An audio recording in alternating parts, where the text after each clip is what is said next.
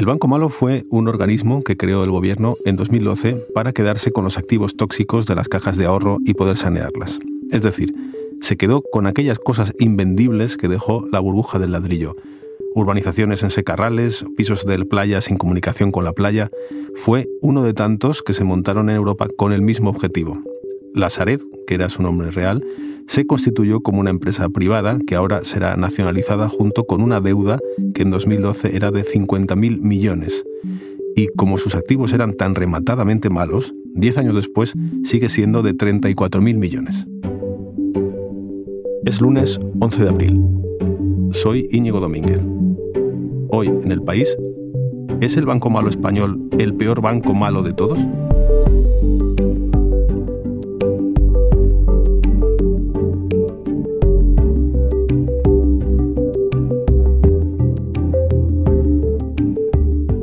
Para hablar del Banco Malo, estamos con Enrique González, periodista del país. ¿Cómo estás, Enrique?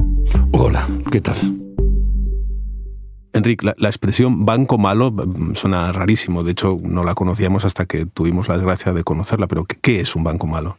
Eh, supongamos que los clubes de primera división en España eh, quisieran desprenderse de sus jugadores más infectos, esos que no van a ser titulares en la vida y que no puedes vender a nadie, y que se creara el club malo ese que solo tiene paquetes que, no, que, ven la pelota cuadrada. Pues trasladando a la banca es lo mismo. Es decir, ¿qué es lo que las cajas en este caso tienen que, que les las está lastrando, que no pueden vender, que no, que no sirve para nada? Eh, pues eso, es el banco malo, el banco que tiene unos activos malos y que nace en una situación evidente de quiebra técnica, porque lo que tiene no vale casi nada, casi nada. Algo vale. ¿Y para qué se hace entonces? ¿Cuál es el sentido de una operación tan aparentemente absurda de juntar lo peor en, un banco? Y además, mm, bueno, el banco algo tendrá que hacer con eso, ¿no? ¿Cuál es la idea de fondo? Se copiaba una iniciativa que se había utilizado en Alemania, en Irlanda, en Corea. Lo que se quería era juntar toda la basura en un sitio y esa basura tratar de liquidarla con el tiempo, tratar de vender esos activos invendibles, eh, rebajando mucho el precio, evidentemente el banco malo compró esos activos ya a mitad de precio y aún así estaban sobrevalorados. Si se venden a un tercio el precio, pues bueno, es, es un éxito. La cuestión era es salvar el sistema financiero y ganar tiempo. Eso lo, reconoció el propio ministro en la época, Luis de Guindos, y lo ha reconocido todo el mundo. El objeto fundamental de la sociedad es facilitar el saneamiento definitivo de las entidades, liberar capital, llevar a cabo una gestión profesionalizada y, como efecto inducido, pero muy importante, el dinamizar el mercado de la vivienda en España.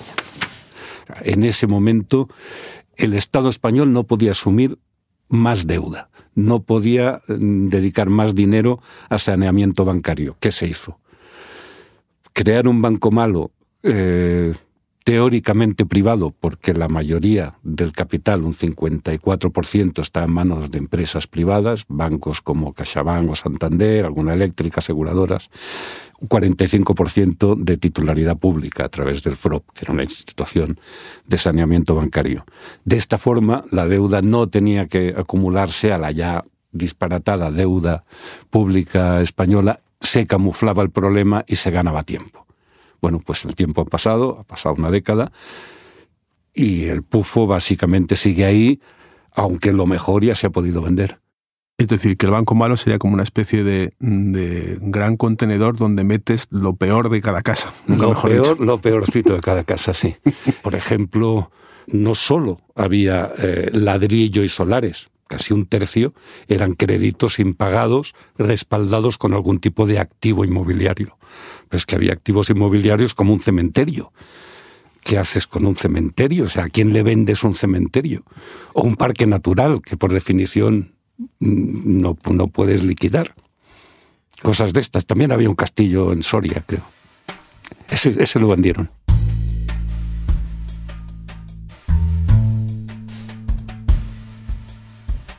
Por toda esa montaña de basura que se dejó a un lado para pensar luego qué hacemos con ella y cómo le sacamos algo de partido, ¿cuánto se pagó y, cómo, de qué manera?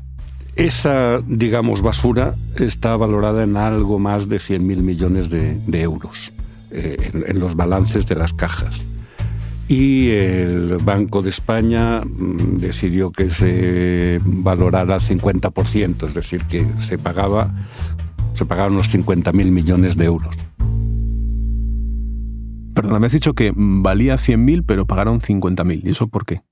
100.000 era el valor que tenían los balances de las cajas. Pero todo el mundo sabía que, que no valía 100.000. Eso es como si yo te quiero vender un coche usado y te digo, mm, te lo vendo por 3.000, lo que pasa es que no funciona. Eh, pues eh, tú me dirás, mira, eh, pues quizá por 1.000 te lo compraría. Bueno, pues la rebaja que se decidió, teniendo en cuenta que aquello era prácticamente incolocable, fue de la mitad. Vamos a ponerlo a mitad de precio para que el banco malo lo compre a la mitad. Si llega a venderlo por el mismo precio, pues quedamos empatados y todo estupendo y si es menos, pues es menos. Pero claro, no, no, se podía comprar por el valor nominal porque no lo valía. Eh, entonces, el Banco Malo emitió deuda, bonos, por 50.000 eh, millones de euros, pagó a las cajas y colocó los bonos a los bancos. ¿Qué son los bonos? ¿Cómo funciona eso? Eh, funciona como pues, cualquier reconocimiento de deuda. el dinero comenzó con eso. Un papel que dice yo te debo tanto y te lo doy y tú sabes que te debo y puedes demostrarlo delante de quien sea porque tienes mi papel firmado. Pues lo mismo, bonos pues son reconocimientos de deuda que se le venden a alguien, te vendo un bono y cada mes o cada año te pagaré unos intereses y finalmente cuando madure el, el bono, cuando madure esta emisión, es decir, cuando venza y haya que liquidar, yo te pago lo que tú me diste inicialmente. Así, bueno, esto en, el sector financiero pues es muy habitual. No es tan habitual que funcione tan en circuito cerrado, es decir, que le pidas dinero a los bancos, algunos de los cuales están en el capital del banco malo, para pagar a las cajas que de todas formas no se salvan, se aglutinan en Bankia, Bankia hace catacrack, es decir, que el banco malo es un capítulo más en una historia calamitosa pero me da la sensación, tal como lo has explicado, que al final acabó pagando el contribuyente. Eh, esto lo sabíamos. Sea, en su momento se, hubo eh, expresiones triunfales. Este banco dará dinero. Este precio asegurará la rentabilidad de la sociedad y posibilitará... Era incomprensible que dijeran eso, porque no podía. Pero decían que los bonos tendrían una rentabilidad como del 15%. Esto lo dijo el FRO. ¿Sareb qué tiene que ser? Sareb tiene que ser viable, en segundo lugar, tiene que ser rentable para retribuir a sus accionistas. La rentabilidad media proyectada está en el entorno del 15%. Y en tercer lugar, tiene que avanzar en los procesos de liquidación, dado que esa es su, eh, función fundamental. Nunca ha existido nada de eso. estaba claro que la cosa iba a acabar mal. La cuestión era cuánto de mal. Has dicho antes que otros países hicieron algo parecido, ¿no? Entonces parece que en ese momento era como la, bueno, la consigna era mm, vía de salida de emergencia crear un banco malo y otros países lo hicieron. ¿Y lo hicieron tan mal como nosotros o alguno lo hizo más o menos bien? Todos lo hicieron mejor pero yo creo que no es porque hubiera ninguna mala voluntad ni una incompetencia flagrante es que la crisis inmobiliaria española no tenía comparación con la de ningún país. Eh, está claro que en Irlanda a nadie se le ocurrió hacer urbanizaciones de playa a 20 kilómetros de, la playa, porque nadie se va de, vacaciones de playa a Irlanda. En España sí. igual que todas esas urbanizaciones disparatadas en sitios mm, que prácticamente no están en el mapa y demás. El banco malo irlandés tenía propiedades en Londres. Eso se vende como rosquillas. Solo tienes que esperar en este momento de crisis, nadie compra, pues esperas unos años y resulta que sí, que la gente compra porque, porque la gente quiere comprar en Londres. otra cosa es que quiera comprar en, la boñiga de Santa Rodicia, que no sabes ni dónde está. Pues no. Y ese, ese es el, el caso de España. Un sector inmobiliario con una burbuja gigantesca que reventó y que era mucho más tóxica que la de ningún otro país. ¿Por, qué a España le, fue peor? ¿Teníamos más cartas para que nos fuera peor? ¿Por cómo es nuestro país, la economía de nuestro país? Siempre, siempre las tenemos. De las grandes economías europeas, España es la menos industrializada. La industria es un estabilizador. Como España solo vive el sector servicios y la construcción y no tiene apenas industria, cada crisis es el doble que en otros países. Y cada crisis supone un endeudamiento mayor que en otros países. Ahora la, pandemia ha ocasionado más deuda en España que en ningún otro país. ¿Por qué? Porque las fábricas en Alemania seguían funcionando, pero los hoteles y los restaurantes estaban vacíos y el turismo no venía. Pues eso, es que vivimos de cosas muy concretas. Es decir, que el punto de partida ya eh, partíamos con ventaja, pero luego mm, se hicieron cosas especialmente mal. Sí, sí, eh, un swap es un acuerdo con otra persona o entidad por la cual eh, te aseguras de que los tipos de interés no suban más allá de lo que deseas. La Sarep hizo un swap con un grupo encabezado por el Banco Santander para asegurarse de que los tipos de interés no iban a ir más allá del 1%. Por desgracia, eso se hizo justo cuando los tipos de interés estaban cayendo a cero. Eh, claro, te dicen, ya, pero es que no sabíamos, eh, y, si, hubiera pasado algo, entonces, claro, un, tipo más alto, un 2, un 3% nos llevaba a la quiebra. Entonces creímos que valía la pena. Bueno, esa broma ha costado 3.000 millones de euros al contribuyente. Visto en retrospectiva, fue pues, eh, un error evidente. Quizá en ese momento había tanto pánico mm, que, parecía hasta lógico hacer ese disparate por entenderlo, eh, que la Saref apostó que, iban a subir para protegerse y al, bajar perdieron. Sí, sí, sí, sí, porque claro, si los tipos hubieran subido, quien perdiera era Santander y sus socios. Pero si bajaban a cero, como bajaron a cero, y eso ocurrió en ese mismo momento, en el momento en que se firmaba el swap, eh, salía Draghi diciendo: The ECB is ready to do whatever it takes to preserve the euro. Haremos lo que haga falta para mantener el euro, los tipos de interés les pegamos un hachazo y, bajaron a cero.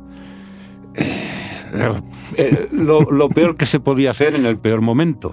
Pero ya digo, verlo en retrospectiva es fácil, mm, quizá en el momento no parecía tan tonto.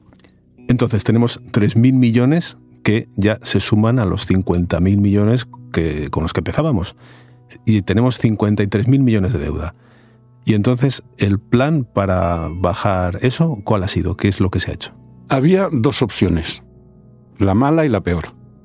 La mala eh, consistía en, bueno, vamos a intentar ir vendiendo pieza por pieza todas estas joyas, entre comillas, que tenemos y recuperar el máximo dinero. La peor era ir a un fondo buitre, un fondo oportunista, son empresas que invierten en, en oportunidades escandalosas, y eh, decir, bueno, pues eh, si me pagas el 10% de todo esto, te lo quedas. Era asumir que la pérdida sería prácticamente la inicial, que no se recuperaría gran cosa.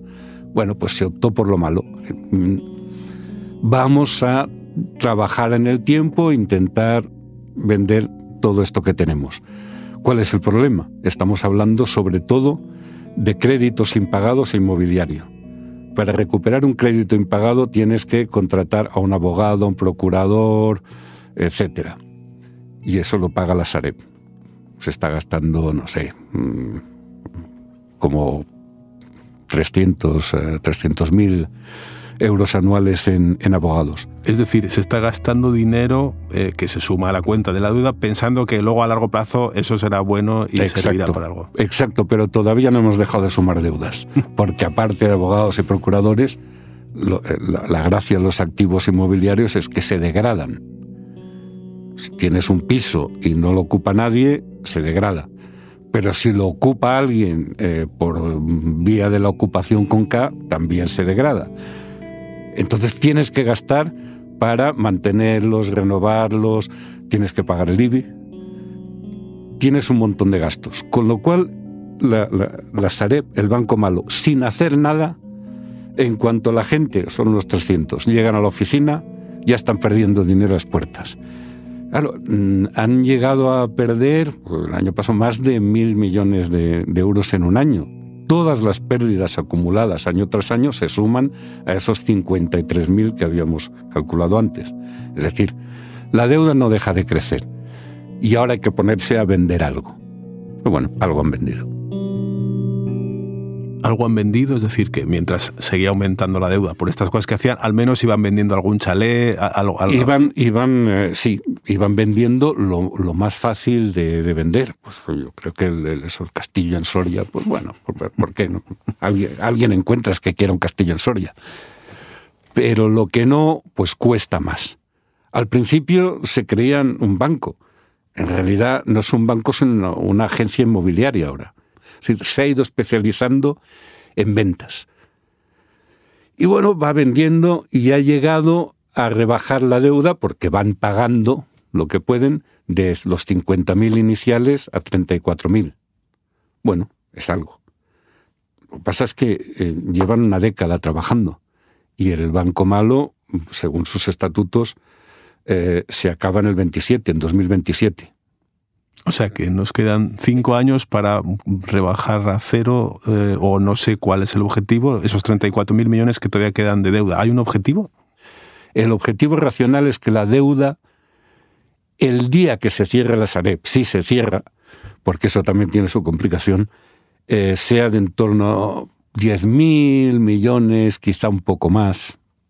Y bueno, eso sería lo que quedaría de esa factura, que se suma a otras facturas de saneamiento bancario. O sea, esto es solo la Sareb. Ha dicho que, que será otra complicación cerrar la Sareb. ¿Por qué? Porque ya han explorado y han hecho operaciones de cesión de viviendas a ayuntamientos y comunidades autónomas para que se utilicen eh, como vivienda social.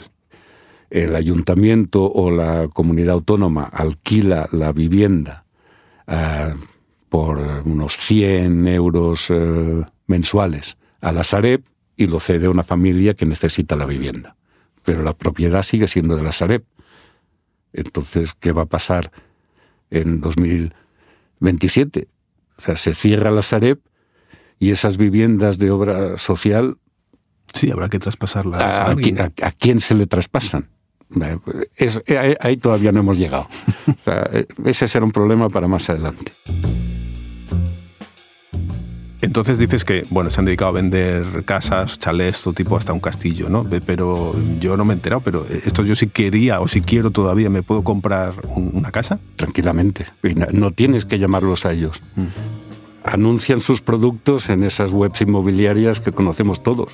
Claro, allí no te dicen quién es el propietario. Ah. Pues las viviendas de la Sareb están ahí. O sea que parte de ellas. Que si voy a idealista, me compro un piso, lo mismo resulta que al final es la Sareb la que me lo está vendiendo. Sí, claro.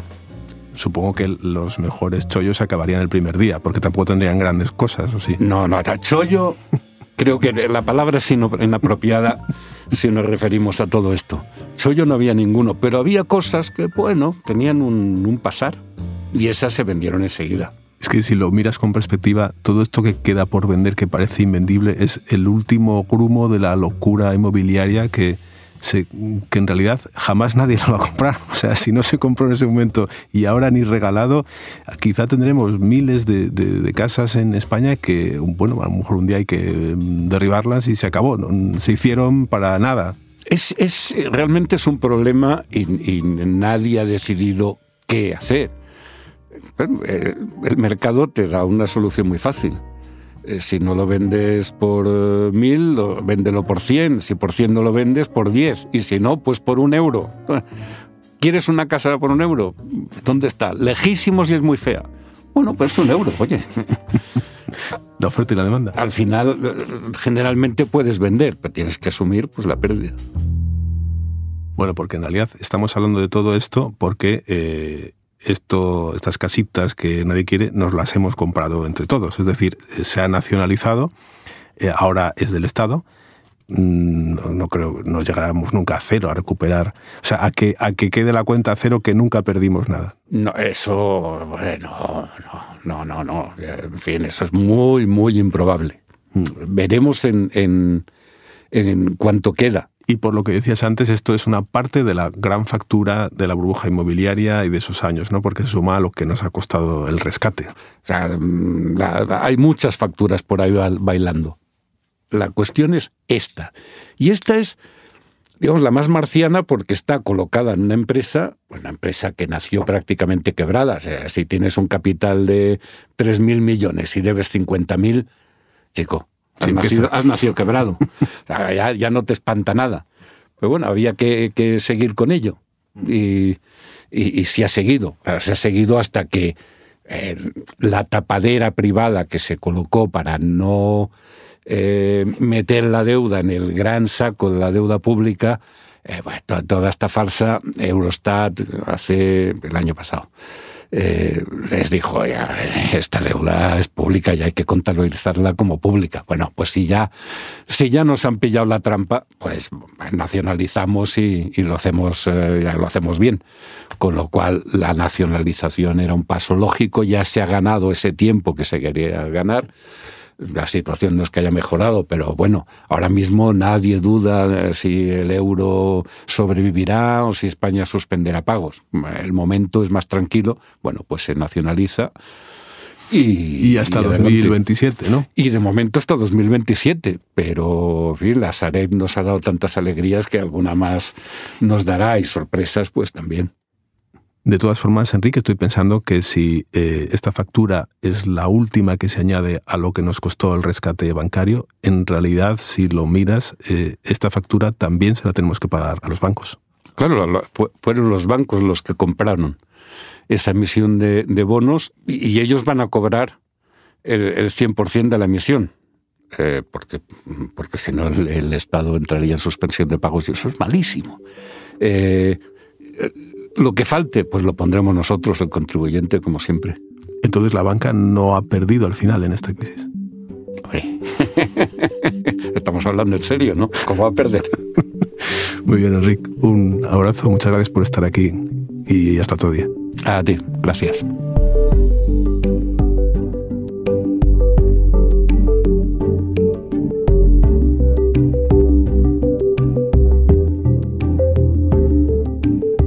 Este episodio lo ha producido José Juan Morales, el diseño de sonido es de Nicolás Chabertidis y la producción ejecutiva es de Isabel Cadenas.